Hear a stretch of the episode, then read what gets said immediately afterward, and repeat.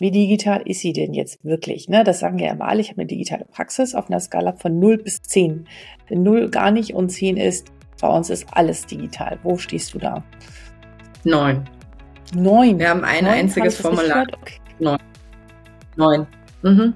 Die heutige Sendung kann ich dir empfehlen, wenn du dich für einen dieser drei Punkte interessierst. Erstens die Entwicklung einer digitalen Privatpraxis.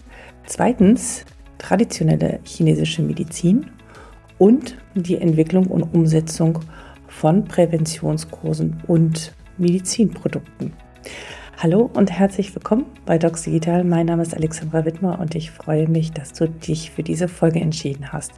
Bei mir zu Gast ist die Dr. Sandra Böglin. Sie ist Fachärztin für Neurologie und Ärztin für traditionelle chinesische Medizin, die, der es darum geht, die traditionelle chinesische Medizin in das Gesundheitssystem mit zu integrieren und auch Medizinprodukte zu entwickeln. Sie berichtet über ihre Herausforderungen und ihren Blick auf die neue Art von Medizin, die sie hier mit vorantreiben möchte. Ganz viel Spaß und viele neue Erkenntnisse bei dieser Folge. Hallo und herzlich willkommen bei Docs Digital. Mein Name ist Alexandra Wittmer und ich freue mich, dass du hier jetzt zuschaust oder zuhörst. Und heute ist meine Gästin die Dr. Sandra Böglin, Fachärztin für Neurologie und du hast einen Master in traditioneller chinesischer Medizin. Ist das richtig? Ja, hallo, erstmal vielen herzlichen Dank für die Einladung, liebe Alexandra. Sehr gerne. Und es stimmt, ich bin Fachärztin für Neurologie und Ärztin für traditionell chinesische Medizin. Ich habe einen Bachelor für Akupunktur und aber diverseste, also Weiterbildung in chinesischer Arzneitherapie und äh, verschiedenen Behandlungstechniken. Bin zudem Gründerin von Jinao, einem Online-Unternehmen für traditionell chinesische Medizin und Mama von drei kleinen Kindern. Wunderbar. Wie sind wir zusammengekommen? Du hast mich einfach angeschrieben und ich freue mich immer und ich kann jeden dazu ermutigen, mir eine E-Mail zu schreiben. Ich freue mich immer, wenn Kolleginnen und Kollegen und auch alle anderen mir eine Nachricht schreiben und mir Feedback geben, was ihnen gefällt und was ihnen auch nicht gefällt. Und das hast du einfach gemacht und hast gesagt, hier, ich will was mitgestalten und ich entwickle gerade ein Medizinprodukt. Und dann habe ich gedacht, hm, das ist ja interessant. Ähm, die geht, diese äh, Kollegin geht nicht so den ganz klassischen Weg, sondern sie ähm, ist auch digital und nutzt diese Möglichkeiten. Aber nicht nur das, sondern du legst natürlich auch die Hände und die Nadeln an, in Anführungsstrichen. Und vielleicht kannst du uns erstmal mitnehmen auf deine Reise, wie du in die, äh, ja, wie du aus der Klinikpraxis von der Neurologie dann in eine Praxis gekommen bist. Wie, wie war der Weg und was hat dich dazu motiviert? Ja, sehr gerne. Ähm, ich habe schon in meinem Medizinstudium parallel, also zeitgleich sozusagen das Bachelorstudium ähm, absolviert über drei Jahre, habe in der Zeit schon in einer TCM-Praxis einmal die Woche mitgearbeitet und war sozusagen schon von Studiumsbeinen an eigentlich motiviert, beide Systeme tatsächlich zu lernen und zu können. Mhm.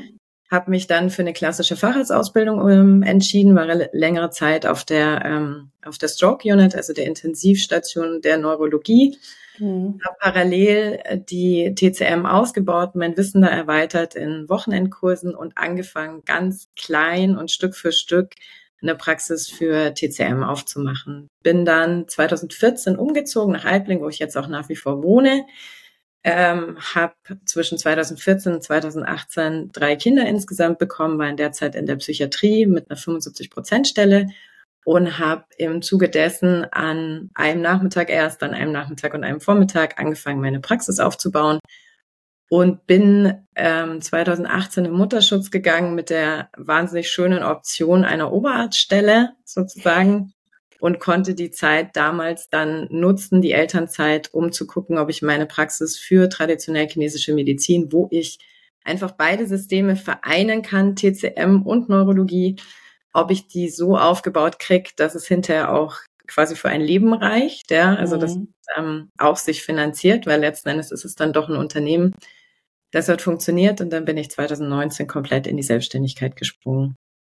Genau. Und mittlerweile 2020, kurz vor der Pandemie, ähm, sind wir in neue Räume umgezogen. Das war ein bisschen herausfordernd, weil dann die Pandemie kam und ja alles erstmal ganz still stand. Hat aber zum Glück ähm, insgesamt sehr gut funktioniert. Und jetzt bin ich ähm, genau, mittlerweile bald vier Jahre in den neuen Räumen, in der Praxis. Und äh, zu deiner Frage, ja, wir haben mittlerweile eine fast komplette digitale Praxisführung, hatten das von Anfang an. Und ich kann es ehrlich gesagt nur jedem raten. Da gehen wir noch äh, detaillierter drauf ein. Das finde ich sehr spannend. Aber vorab ähm, einmal etwas medizinisch Inhaltliches. Wir haben im Vorgespräch gerade schon darüber gesprochen, dass wir immer auf Pathologien getrimmt sind. Nicht? Also das ganze Studium gucken wir uns an, was funktioniert im Körper nicht. Und du hast aber schon während des Studiums dir sozusagen einen anderen Blick angeeignet. Du hast mir vorab gesagt, der, wir, wir leben viel zu wenig den präventiven äh, Gedanken. Und ähm, vielleicht kannst du uns noch mal so ein bisschen mit in die Welt der chinesischen ähm, traditionellen Medizin nehmen. Was ist sozusagen deren Modell oder deren Anschauungsbild, ähm, wie der Mensch funktioniert oder wie wir gesund die Gesundheit erhalten. Und mhm. war das nicht teilweise auch in deinem Kopf so eine Art Widerspruch? Also ähm, wie hast du das ausgehalten? Ja, das interessiert also, mich. Wobei ich es eher als Ergänzung sehe, als als Widerspruch. Ah, okay, gut. Genau. Die ähm, TCM ist ein System, was einfach 3000 Jahre alt ist, ähm, mhm. was grundsätzlich sehr viele Möglichkeiten hat, akute und chronische Erkrankungen sehr hervorragend zu behandeln. Es gibt fünf Grundpfeiler, Akupunktur, Arzneitherapie, Ernährungstherapie, Bewegungsform und Massage.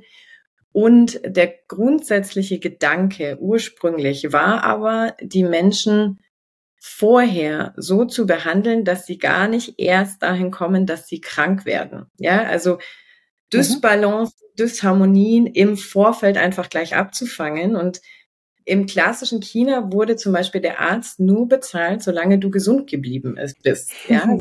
krank geblieben äh, geworden bist, hast du den Arzt nicht mehr bezahlt. Und ich finde, ist das so Gedanken, wirklich? Also mittlerweile nicht. Ja, aber früher okay, das, war das hoffe, so tatsächlich. Ich hoffe, dass das hier viele Verantwortliche hören, die das System bitte ja auch umsetzen. Sensationellen Gedanken, ne? Also ja. Und weiß, also jetzt, ich, wie ich gesagt hatte, ich war längere Zeit eben auf der Intensiv. Ich liebe die Schulmedizin. Ich sehe aber auch sehr, sehr klar, was für Limitationen es gibt. Jetzt bist du selber Neurologin. Wir kennen gerade im neurologischen Bereich viele chronische Erkrankungen, viele Erkrankungen, wo wir einfach auch von der Pathogenetik her noch gar nicht viel wissen, ja, wo wir einfach auch wirklich therapeutisch hm, noch wahrscheinlich in zehn Jahren völlig anders behandeln werden, als wir es jetzt tun und wo einfach die Patienten tatsächlich in meiner Ansicht nicht gut versorgt sind, ja. Und diese Lücke kann die TCM hervorragend schließen und deswegen sehe ich es nicht als Widerspruch, sondern als Ergänzung. Und ich denke mir immer, okay. ich nehme das Beste aus zwei Welten für meinen Patienten und kann sagen, da gehe ich schulmedizinisch, da finde ich super, dass wir das haben, die Expertise, die Intensiv, die Spezialisierungen, aber ich will auch, dass die Patienten eine gute Lebensqualität haben, dass sie selber an ihrer Gesundheit mitwirken können, dass sie selber was tun können und insofern ich kombiniere es und nehme mir einfach das, was ich brauche aus beiden Systemen. Und das finde ich die Kraft und die Stärke und dieser präventive Charakter. Das ist leider etwas, was mir in unserem Gesundheitssystem massiv fehlt. Und ich denke, wir könnten uns also zum einen natürlich von unserem Lebensgefühl her, aber auch wirtschaftlich so viel leichter tun, wenn wir in die Prävention investieren würden, ja, und zwar tatsächlich vom Kindergarten an. Wir wissen bei so vielen Erkrankungen, dass Lebensstilveränderungen, Ernährungsveränderungen ja. und so weiter massivste Auswirkungen auf Krankheiten haben können, ja. Und da investieren wir nicht. Und da kann die TCM einfach wahnsinnig viel in diesem Zwischenstadium zwischen, ich bin wirklich gesund, und ich bin sozusagen schwarz und habe irgendeinen pathologischen Befund. Ja, und das ist so, ich sage immer diese Grauzone zwischen weiß, ich bin total fit, schwarz, ich habe ein auffälliges MRT, einen auffälligen mhm. Blutwert oder so. Viele Menschen sind in dieser Grauzone und sagen, ich schlafe nicht gut, ich habe keine Energie, ich habe immer wieder Magenschmerzen, ich habe Kopfschmerzen, so. Und man findet nichts. Und schulmedizinisch kann ich nur sagen, tut mir leid, ich habe nichts. Machen Sie ein bisschen Entspannung, ja, so. Das ist nicht suffizient. Dem Patienten geht es nicht gut. Und zum Glück sind sie stabil genug, dass noch kein System ausgefallen ist. Aber muss es denn ausfallen? Und das ist meine Idee. Und da ist TCM einfach wahnsinnig stark, so wie ich es vorhin auch gesagt habe, dieser präventive Charakter. Und deswegen habe ich damals mich auch entschieden, dieses zweite Unternehmen, das Online-Unternehmen zu machen, um die Menschen dorthin zu kriegen, dass Prävention etwas Besonderes ist, dass Gesundheit ein besonderes Gut ist. Wir haben halt einen Körper, ne? Und je besser wir auf den aufpassen, umso besser ist es. Und die ganze Forschung mittlerweile, Longevity und wie auch immer, wir gehen ja alle wieder zurück zur Prävention, ja? Und die TCM sagt das seit 3000 Jahren. Es gibt ein extra Buch dazu, die Pflege des langen Lebens, ja? Was können wir tun, damit wir möglichst lang und gesund alt werden? Und sowas muss raus. Und Mhm.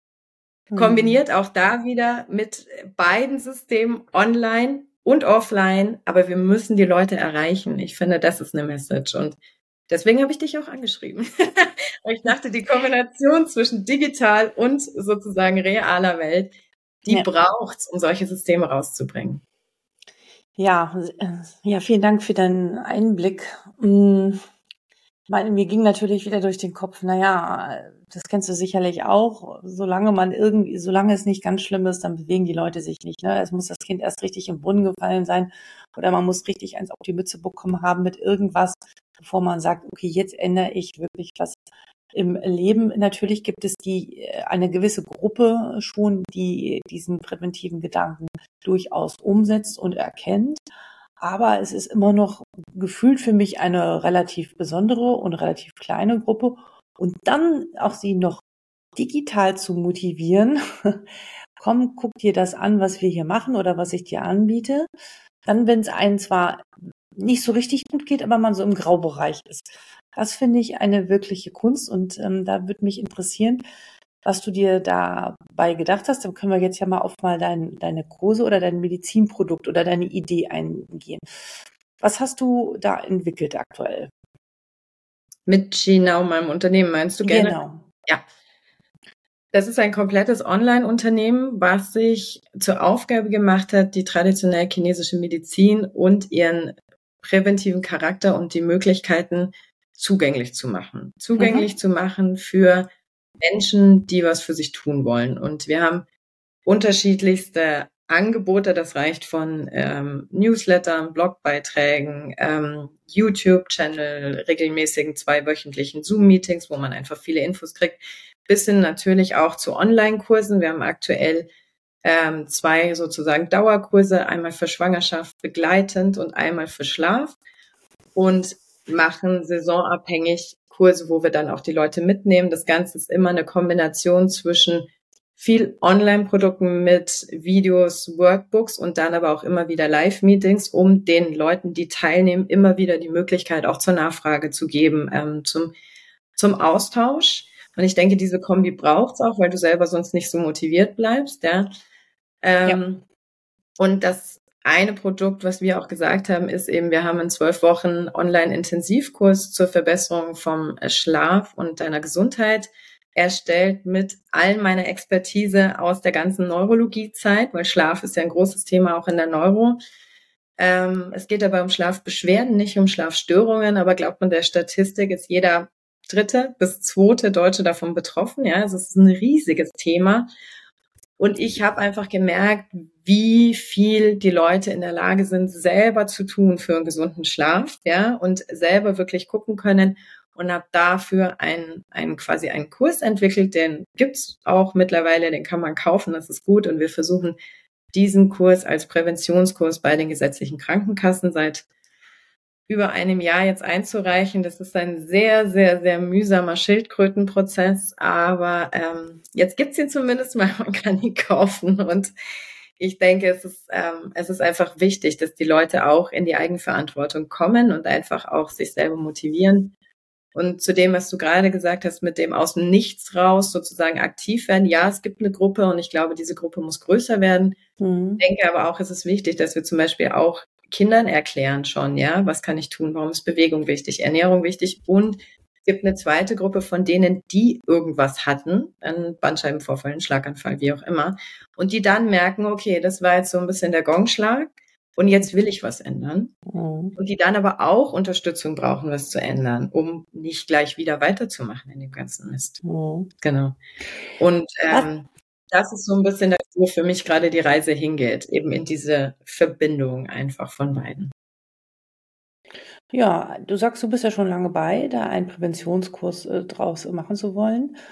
Warum ist es so schwierig? Was sind die Hürden? Und ähm, findest du, es wird ähm, Leuten aus der Fachwelt, die wirklich Ideen haben und was auch in die Umsetzung bringen wollen und ja, und das möchten, einfach gemacht? Weil ähm, ich hatte gestern zum Beispiel ein Gespräch mit einem ärztlichen Kollegen, der eine eine, eine eigentlich geplant hatte, eine Liga zu entwickeln. Sein, die Idee ist fantastisch. Und diese Regularien jetzt und diese ganzen, dieses Digitalgesetz mit dieser 14-Tagesfrist und dieser Rückgabe und all diesen Dingen macht es den Leuten nicht leicht und sie überlegen, wieder aufzuhören. Und wir verhindern dadurch Innovation. Wie empfindest du dieser, diesen ganzen Papierkrieg, weiß ich nicht, ja. ähm, diese Dinge wirklich dann auch in die Umsetzung zu bringen? Dem kann ich mich nur anschließen. Ich finde es ähm, unfassbar schwierig, extrem demotivierend, mhm. tatsächlich. Und es startet an vielen Fällen. Also wir wollen jetzt keine DIGA machen, sondern einen Präventionskurs, einen mhm. digitalen. Aber mhm. es fängt damit an, dass bei der ZPP-Beratungsstelle, und ich mache keine Witze, über fünf Monate lang wir nicht herausfinden konnten, mit Telefonaten, Gesprächen und so weiter, was der Unterschied zwischen einem Online-Produkt und einem, äh, einem Online-Kurs und einem IKT ist. Das konnte uns keiner erklären. Daraufhin haben wir den Kurs gemacht, um dann festzustellen, dass wir ihn falsch aufgesetzt hatten und dass es im Endeffekt statt 180 Tagen nur hätten zwölf Wochen sein müssen. Ja, das war der Unterschied. Die Zeit. Mhm fünf Monate lang konnte uns das wirklich und wir haben viel versucht. Keiner erklären. Und das heißt, es fängt bei den Basics an. Man kriegt eine Stelle, die informieren soll und die Kollegen dort verstehen es selber nicht und verweisen zurück mhm. auf, das steht in unseren Dingern und man denkt sich, das steht da nicht, sonst würde ich nicht anrufen. So, mhm. dann geht's in die ganze Einreichung. Das dauert ja Wochen. Das ist mhm. viel Arbeitszeit, viel Geld. Wir haben damals noch einen Antrag für eine Ethikkommissionsstudie gestellt und, und, und, und, und. Also da geht viel Geld ganz, ganz schnell durch den Bach. Ich finanziere das alles selber. Also wir sind komplett bootstrapped in dem ganzen Ding. Also das ist eine große Hausnummer. Wir hatten eine Kooperation mit der Hochschule in Coburg dafür noch, um dann zu erfahren, dass der ganze Aufwand völlig umsonst war, weil wir eigentlich nur auf zwölf Wochen hätten gehen müssen. Und das sind solche Sachen, die, ähm, die ich wahnsinnig schwierig finde, wo ich denke, Deutschland hat grundsätzlich ein Problem. Wir haben ein Problem mit Innovation. Wir haben ein Problem mit Neuerungen. Wir haben ein Problem mit jungen Frauen, die Sachen vorantreiben wollen, sage ich ganz ehrlich, ja. Mhm. Ähm, und natürlich komme ich jetzt mit einer Idee daher und sage, ich kombiniere Neurologie und TCM und da schaltet es dann total aus, weil dann gesagt wird, ja, TCM, ja, wir machen zwar Qigong-Kurse und Yoga-Kurse und Meditation, aber TCM, nein. Und dann denke ich mir, was ist denn Qigong? Ja, habt ihr schon als Prävention. Wer sagt das? Die Kassen oder, oder? Ja, ja, klar. Das ist nun noch nicht zugelassen. Dann denke ich mir, naja, gut, es ist noch nicht zugelassen. Aber wenn es keiner versucht, wie mhm. wollt ihr es denn dann zulassen? Also irgendwann gab es auch jemanden, der als erster gesagt hat, ich möchte einen Qigong-Kurs zugelassen kriegen. Muss genau. es gewesen sein, weil ihr sagt nicht, macht uns Qigong-Kurse.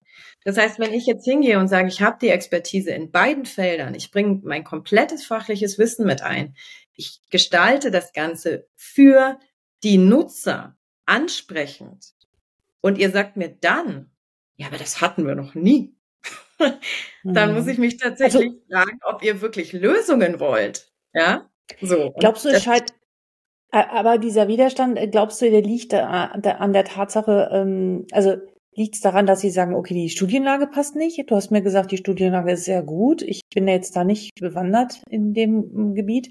Also was glaubst du, warum dieser Widerstand so hoch ist? Also die, ja, alle wollen sparen, alle müssen sparen, aber die Frage ist, sparen sie an der richtigen äh, Stelle, ja? Genau. Warum mhm. ist der Widerstand so hoch? Äh, ich formuliere es mal anders. Es gibt sicherlich viele Gründe, die chinesische Medizin aktuell nicht in unser Gesundheitssystem einbinden zu wollen. Die Studienlage und die Wirksamkeit der TCM sind sicherlich nicht. Ja? Und ich glaube, damit muss man sich einfach auseinandersetzen, wenn man chinesische Medizin auf den Markt bringen will. Es ist seit, nur um so ein paar grobe Pfeiler mal zu nennen, es ist seit, mhm.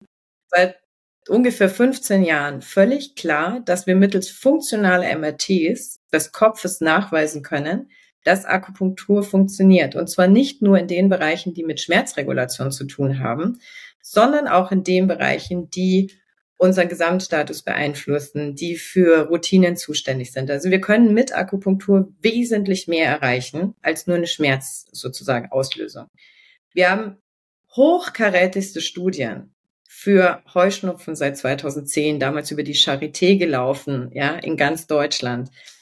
Ähm, mittlerweile ist Behandlung mit TCM und Akupunktur in den Leitlinien zur Behandlung von Krebserkrankungen verankert. Ja, bezahlt wird's nicht, empfohlen wird's dem Patienten. Erklär das einem Krebspatienten. Ja, so. Wir haben krasseste Studien im Bereich der Polyneuropathie, eine Erkrankung aus dem neurologischen Formenkreis, wo es keine ursächliche Therapie für über 95 Prozent der Patienten gibt. Ja? ja. Wir können nachweisen, dass Akupunktur die Symptome lindern kann und sogar wieder rückläufig machen kann. Etwas, was wir in der Schulmedizin nicht hinkriegen, mit egal welchem Medikament aktueller Stand, ja, so. Mhm. Das funktioniert mit Akupunktur. Das ist übers UKE in Hamburg gelaufen, also auch nicht irgendeine kleine Pisseladresse, sondern das UKE in Hamburg, ja, in Kombination mit der Charité in Berlin. Das sind große Namen in Deutschland. Die Studien, die dazu kommen, sind tiptop gemacht. Und trotz und alledem gibt es im Moment genau eine Krankenkasse, die die Behandlung empfiehlt. Das ist die Techniker, die eh fortschrittlich sind. Ansonsten mhm. reden wir gar nicht davon, dass es übernommen wird. Ja, aber wenn ich einen Patienten habe, der seit Jahren eine Polyneuropathie mit allen Auswirkungen hat und ich kann nachweisen, dass der innerhalb von zehn Behandlungen deutliche Verbesserungen hat, dann muss ich mich schon fragen, ehrlicherweise, Woher kommt diese Ablehnung? Denn die Studienlage, wenn wir Studien in der Qualität machen, weil natürlich wird das von allen Seiten beschossen. Das heißt, die Studien sind hervorragend, einfach aus Schutz schon. Wenn wir in der Qualität Studien im medizinischen Bereich machen würden, würden viele Sachen so gar nicht funktionieren, wenn wir die gleichen Standards anlegen würden. Und wenn ich dann so ein System habe und sagen kann, die Patienten profitieren davon und ich nutze es nicht, dann ist schon die Frage, warum. Weil die mhm. weiteren Kosten, die dann auch entstehen, wenn die Patienten nicht besser werden, Medikamenten höher, Nebenwirkungen, Sturzgefahr, was auch immer, ja, die sind viel, viel höher als Absolut. Also die Folgekosten sind immer höher, definitiv, ja.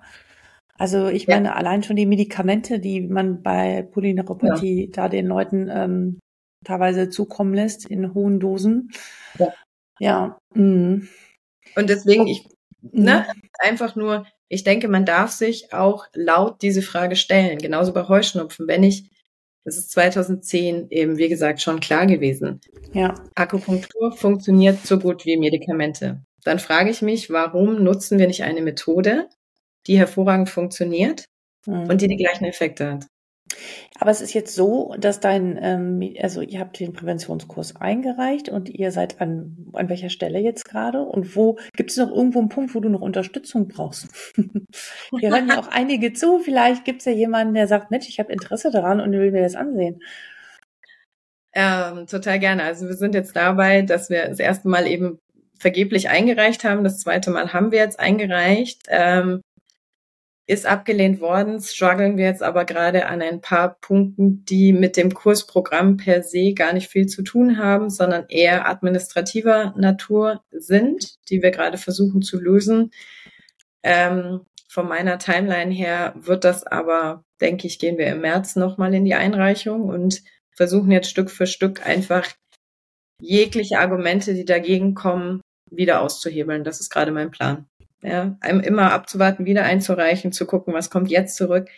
Und wir arbeiten im ah, Moment okay. auf einem schwierigen Niveau. Wenn jemand mitmachen möchte, wenn jemand sagt, ich habe da Lust drauf, dann unbedingt jederzeit gerne. Ne? Ich meine, wir können zum Beispiel über solche Tools wie, wie, wie diese Oya-Ringe können wir mittlerweile nachweisen, dass die, dass die Schlafqualität tatsächlich auch besser wird von Probanden des Kurses. Ne?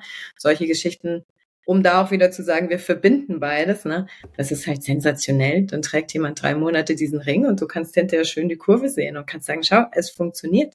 Es ist nicht in meinem Kopf, dass der Patient nur sagt, ich fühle mich da gut aufgehoben, sondern man kann es nachweisen. Ja, und mhm. da ist auch wieder dieses, wie kombiniert man es? Ich glaube, digitale Produkte sind eine Erweiterung des eigenen Werkzeugkoffers. Ja, ich muss halt wissen, was ich drin habe um für meinen Patienten, um für meinen Teilnehmer genau das rauszuholen, was ich brauche. Und dann ist es perfekt eingesetzt. Und wenn ich jemandem sagen kann, du machst den Schlafkurs mit, lass mal einfach deinen Ring mitlaufen, ja. Und der sagt mir nach vier Wochen, du, ich habe jetzt so eine Trophäe da, ne? Gibt's ja so diese schönen Trophäen. Ich habe jetzt so eine Trophäe gekriegt und man denkt sich, ja, schau an. Ne? Hm. Jetzt habe ich schwarz auf weiß. Also und diese Geschichten, ich glaube, so muss man es kombinieren und nutzen, damit man wiederum denen, die teilnehmen, auch diesen Erfolg zurückgeben kann und sagen kann, schau mal, es lohnt sich, sich um seine ähm, Gesundheit zu kümmern. Ja, oh, gut. Vielen Dank für den Aufruf. Ich bin gespannt, ob sich jemand bei dir meldet und äh, dich da auf diesem Weg unterstützt, vielleicht auch bei den administrativen Dingen ähm, oder bei den Herausforderungen, so einen Präventivkurs ähm, einzusetzen. In deiner Praxis, mhm. wie digital ist sie denn jetzt wirklich? Ne, das sagen ja immer alle, ich habe eine digitale Praxis auf einer Skala von 0 bis 10. Wenn 0 gar nicht und 10 ist, bei uns ist alles digital. Wo stehst du da? Neun. Neun. Wir haben ein Neun, einziges Formular. Okay. Neun. Neun. Mhm. Wir haben das tatsächlich. Heißt, also ihr habt ein, ein Stück Papier. Ein, ein letztes Stück Papier, das ist der Patienteninformationsbogen, den die handschriftlich unterschreiben. Das ist das letzte Stück Papier, was wir haben. Ähm, das hat also letzten Endes eine Geschichte, warum wir das immer noch nicht digitalisiert haben. Das ist es. Und das Zweite, was wir noch haben, deswegen eine neun. Bei uns kannst du keine Online-Termine vereinbaren. Mhm. Ähm, nicht, weil ich keine Lust drauf habe, sondern weil, und da muss man auch so ein bisschen separieren, das Konzept einer Privatpraxis, so wie wir das machen, sehr patientenzentriert ist, ja, und uns der direkte Kontakt mit dem Patienten einfach sehr, sehr wichtig ist. Du kannst Termine per E-Mail erfragen, telefonisch, kannst uns Nachrichten schicken, das ist alles gar kein Problem, aber du kannst sie nicht online buchen, weil dieses Praxiskonzept, was ich habe, einfach sehr speziell ist.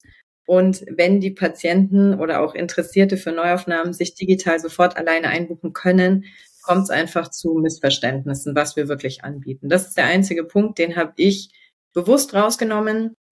Okay. Und ansonsten findest du bei uns in der ganzen Praxis kein Stück Papier mehr. Wir haben auch kein Fax. Wir haben ein eigenes ähm, Patientenprogramm, was ein Kollege sich damals hat schreiben lassen, mit Abrechnungssystem dabei, mit direktem System, auch an die Anbindung für Apotheken. Wir brauchen Spezialapotheken natürlich für die TCM-Sachen. Das kann man unterschiedlich von Praxis zu Praxis so ein bisschen einstellen. Ein Kollege von mir macht es das so, dass er während die Patienten da sind, gleich die Rezeptur eintippt. Das geht via E-Mail sofort an die Apotheke. Wenn der Patient fertig ist, kann er runterlaufen und sich's mitnehmen. Bei uns ist es so, wir ordern es direkt online. Der Patient kriegt es nach Hause geschickt. Ja, also gar kein, gar kein Verkehr mehr sozusagen mit Rezept und hin und her. Wenn Patienten aus irgendeinem Grund noch ein Rezept brauchen, können sie das gerne kriegen. Aber von unserer Seite ist es nicht mehr benötigt. Aber es gibt ja so Leute, die es einfach in der Hand haben wollen. Ne? Und ansonsten finden äh, sämtliche Befunde auch, die die Patienten mitbringen, äh, scannen wir nur noch ein, geben die zurück, die findest du nirgendwo mehr. Okay.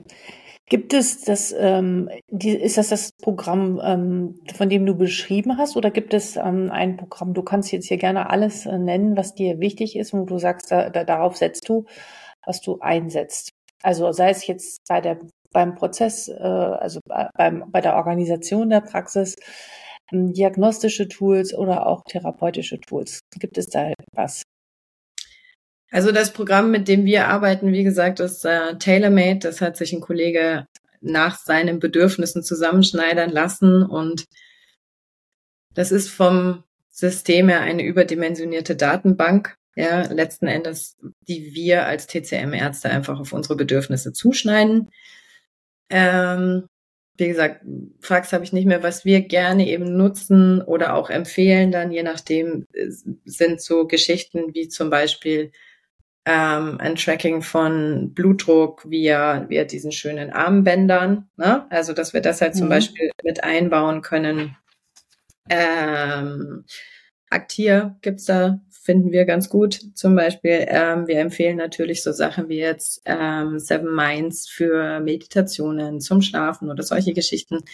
Für die Praxisauswertung, nachdem ich keine Diagnostik mache, brauche ich in der Praxis selber keine Tools mehr, weil das, womit ich arbeite, sind meine Hände letzten Endes, ja. Ähm, aber auch so Ura-Ring, solche Geschichten funktioniert natürlich gut. Und das Schöne ist, die Patienten können es uns ja auch immer direkt rüberschicken. Das heißt, wir müssen ja gar nicht warten, dass der Patient kommt und sagt, ich habe hier alles aufgeführt, sondern man kann es ja auch zwischendurch tracken. Machst du das denn auch wirklich proaktiv, dass du, wenn die sagen, wenn die jetzt zum Beispiel so ein Aura Ring oder wie die heißen, ähm, nutzen oder auch ähm, mit einer Smartwatch ihre Daten aufzeichnen, dass du die proaktiv dazu motivierst, da reinzugucken und wirklich dir auch selbst den Nachweis holst, den Nachweis, also in Anführungsstriche, wie ist sozusagen der Verlauf des Schlafes, des Blutdrucks, der Schmerzen nach Behandlung, nach Akupunkturbehandlung? Also Gibt es ja, da so eine digitale Feedback-Schleife? Die gibt es nicht nur digital, sondern die gibt es auch wieder in beiden.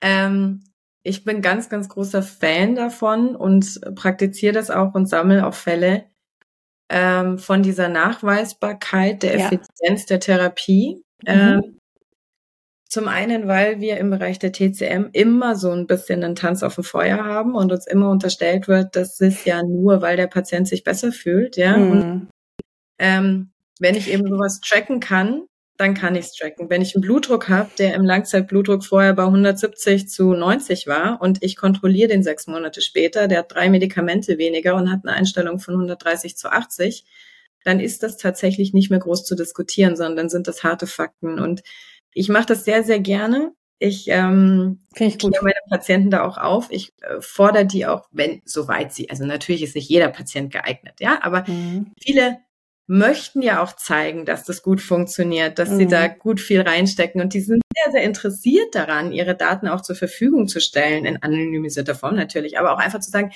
hey, mir geht's so gut, zeig das, zeig, dass es funktioniert, mhm. zeig, dass es geht, ja, und ich, ich gehe da ähm, ich sammle diese Fälle alle auch. Und ich denke auch alles, was man hinterher nachweisen kann, ist ja völlig wurscht. Du kannst auch Zuckerwerte, Insulin kannst du ganz einfach messen. Wie viel Insulin brauche ich vorher, wie viel brauche ich hinterher? Blutdruck kannst du messen, Gewicht, Gewicht kannst du messen. Augendiagnostik, neurologische Diagnostik, ja. Also ich mache das total gerne. Ich hole mir den Befund vor Behandlung ab und ich hole ihn mir nach ja. Behandlung ab, um wirklich auch sagen, oder zwischendurch auch, Karpaltunnel, auch super schön, ja. Geht super mit Akupunktur zum Beispiel. Dass man wirklich sagen kann, was Neurologen eigentlich nicht für möglich halten, ja. Und ich, viele der Kollegen hier im Raum sagen dann auch immer, die hat echt viele Spontanheilungen. Ist total schön. Ja, vielleicht. Ja, äh, ja, ja, also ich, äh, ich, ich kann das total verstehen, ne? Und äh, diese, diese, wenn, wenn man so klassisch aus der Schulmedizin kommt, dieser immer noch bestehende anfängliche Skepsis, aber ich finde es total äh, toll, das alles zu erweitern und natürlich muss immer diese Nachweisbarkeit da sein. Und das ist mit den ganzen digitalen Tools, die wir zur Verfügung haben und die Patienten auch mitbringen können, natürlich ähm, sehr, sehr gut gegeben.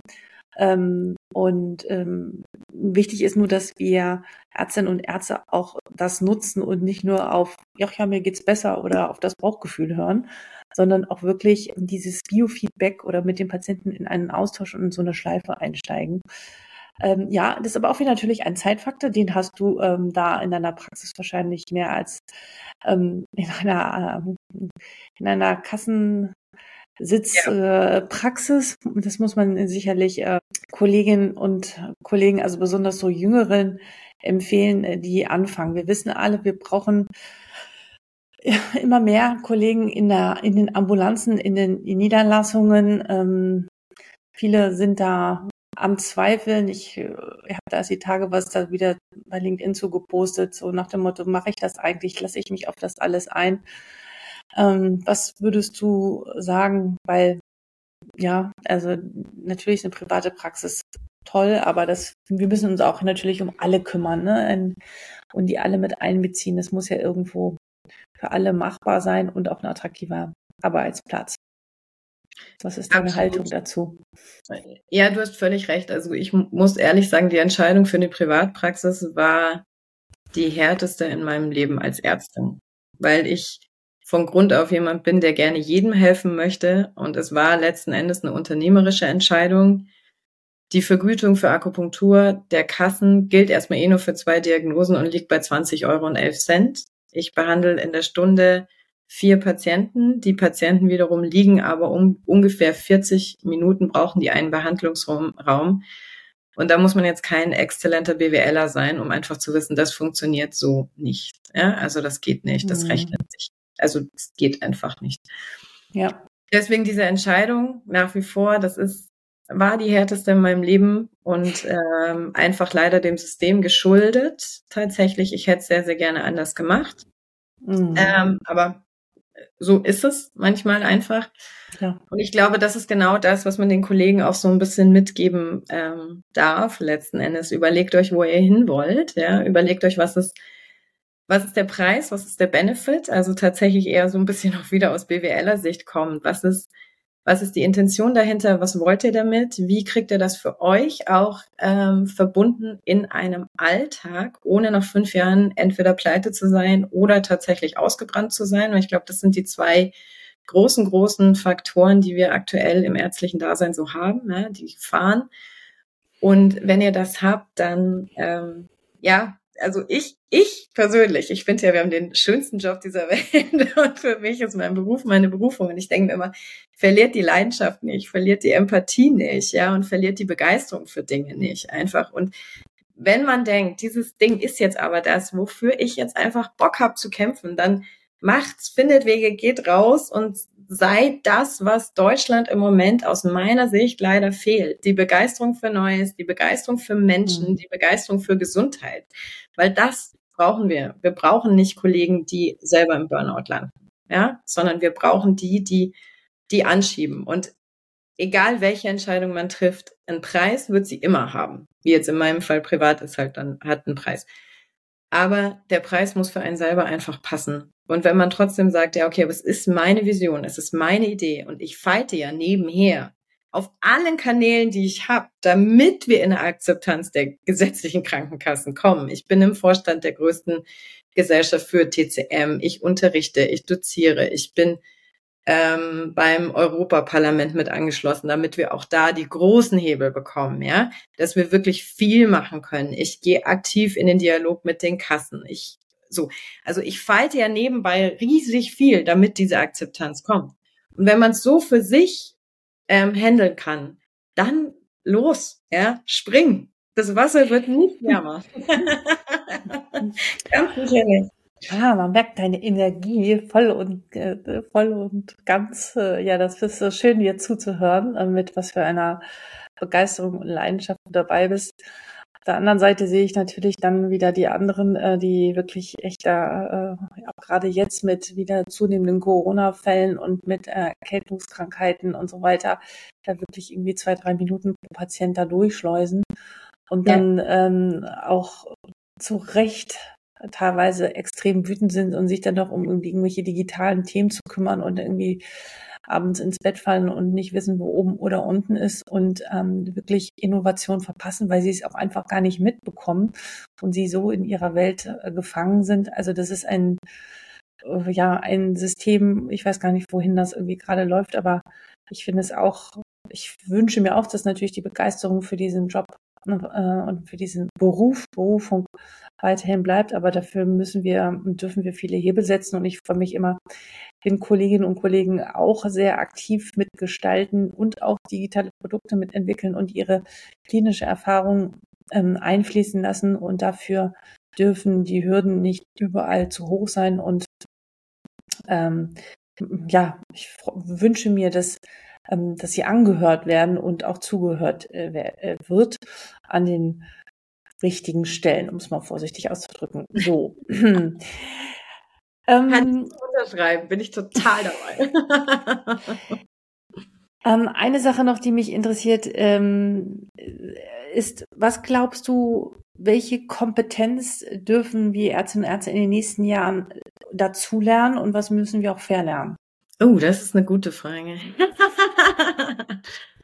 ähm, ich glaube, es ist für beide Sachen die gleiche Antwort. Ich glaube, es sind zwei Dinge. Das eine ist, ähm, wir müssen weg von diesen dogmatischen, hierarchischen Gedanken. Wir müssen Medizin neu denken, ja, ähm, mit allem und jetzt nicht nur mit wir haben auch eine Oberärztin, sondern wir müssen es komplett neu.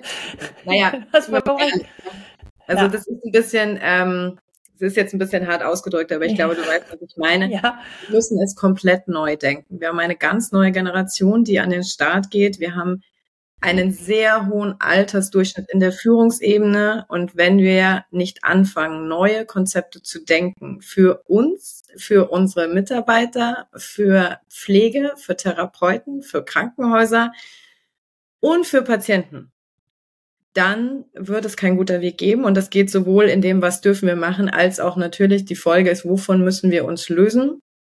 Von festgefahrenen Strukturen, von, aber das war schon immer so, das machen wir jetzt auch so. Ja, ich glaube, das müssen wir hinter uns lassen, ähm, damit es überhaupt weitergehen kann. Denn es sind total transformative Zeiten für alle. Und je resilienter wir werden, je besser wir damit umgehen können, dass Dinge nicht mehr funktionieren, für gut oder für schlecht, aber dass es so ist, umso schöner sieht die Zukunft aus. Und ich bin jemand, ich glaube einfach wahnsinnig gerne an ein gutes nach vorne gehen und sehe aber trotzdem, dass es viel Abschied bedeuten wird an ganz, ganz vielen Stellen. Und ähm, genau, also ich denke, das ist das ist die, die Herausforderung ähm, der Generation, die wir jetzt mhm. sind, den, e-, den Weg zu ebnen für, für junge Kollegen. Allem, was wir können. Das kann ich nur so unterstreichen und es wäre eigentlich schon fast ein tolles Schlusswort.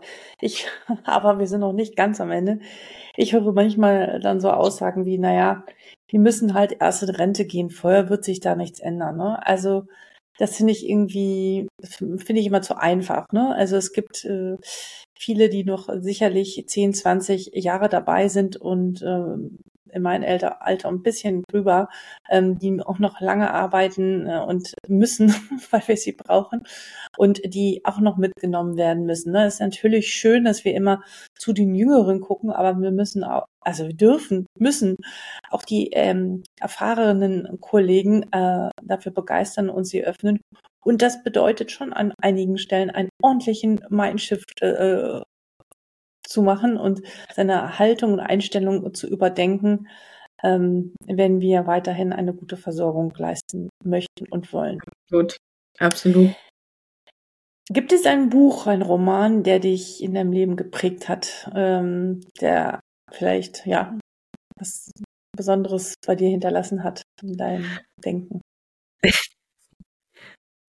Das war in der Vorbereitung die absolut herausforderndste Frage. ja. ich wahnsinnig gerne lese.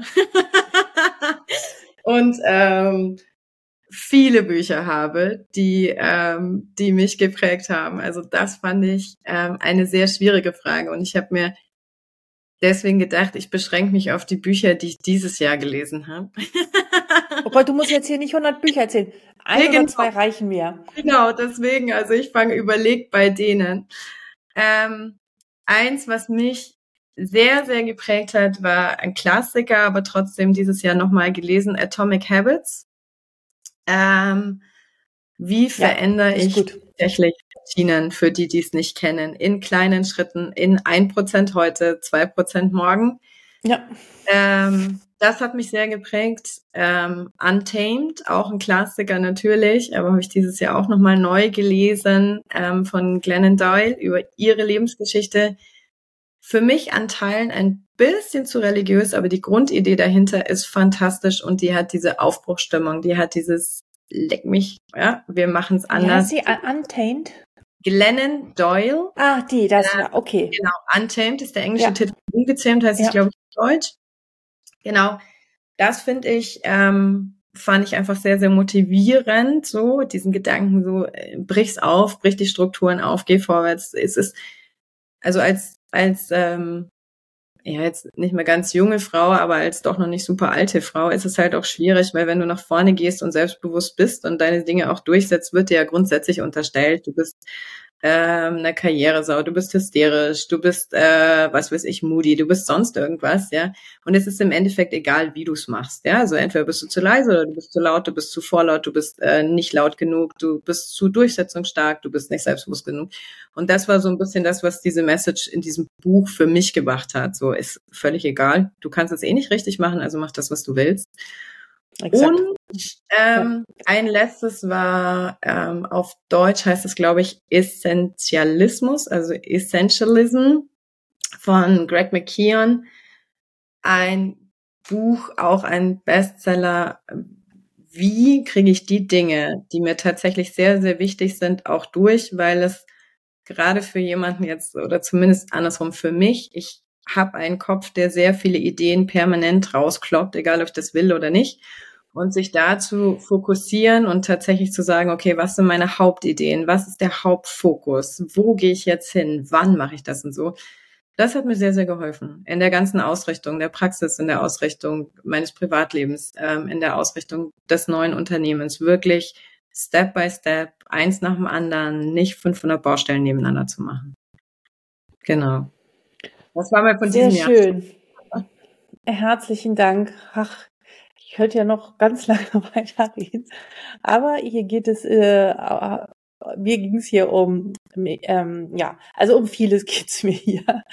Aber ich bin ja auch immer der Meinung, dass natürlich die ganzen digitalen Tools, die Dinge, die wir, ähm, über die ich ähm, sonst spreche, die ich versuche, den Kolleginnen und Kollegen nahezubringen, natürlich damit einhergeht, dass auch ein Kulturwandel in der Medizin stattfindet und stattfinden muss. Das ähm, finde ich eigentlich sehr schön dran. Und es gibt keinen besseren Zeitpunkt als jetzt, da ganz viele Akzente zu setzen und äh, so voranschreitende Kolleginnen und Kollegen zu haben, wie du es bist und wie du hier dich präsentierst. Ähm, ich war viele Jahre lang sehr, sehr still zurückhaltend, weil ich immer dachte, das darf man als Ärztin nicht, das macht man nicht.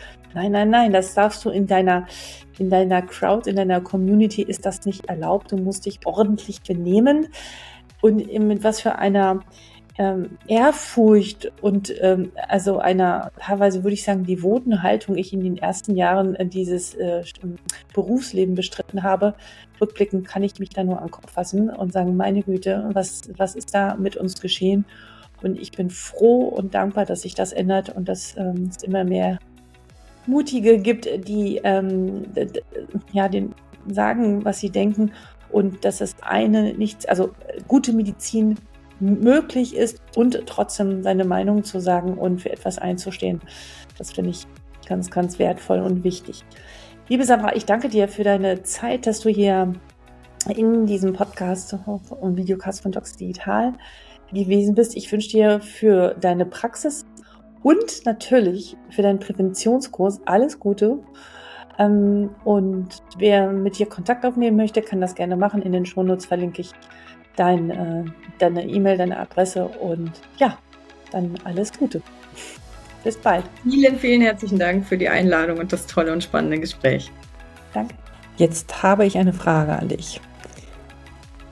Ist die Gründung einer digitalen Arztpraxis, Privatpraxis einfacher als einer kassenärztlichen Praxis? Bitte stimme ab unter Spotify. Dort habe ich eine Umfrage eingestellt. Kannst du einfach anklicken. Ich würde mich sehr dafür interessieren, ob das Interesse da ist, noch mehr darüber zu sprechen und noch mehr Kolleginnen und Kollegen einzuladen aus diesem Sektor. Vielen Dank nochmal für deine Zeit und wo immer du auch bist, wünsche ich dir alles Gute und bis bald, Alexandra.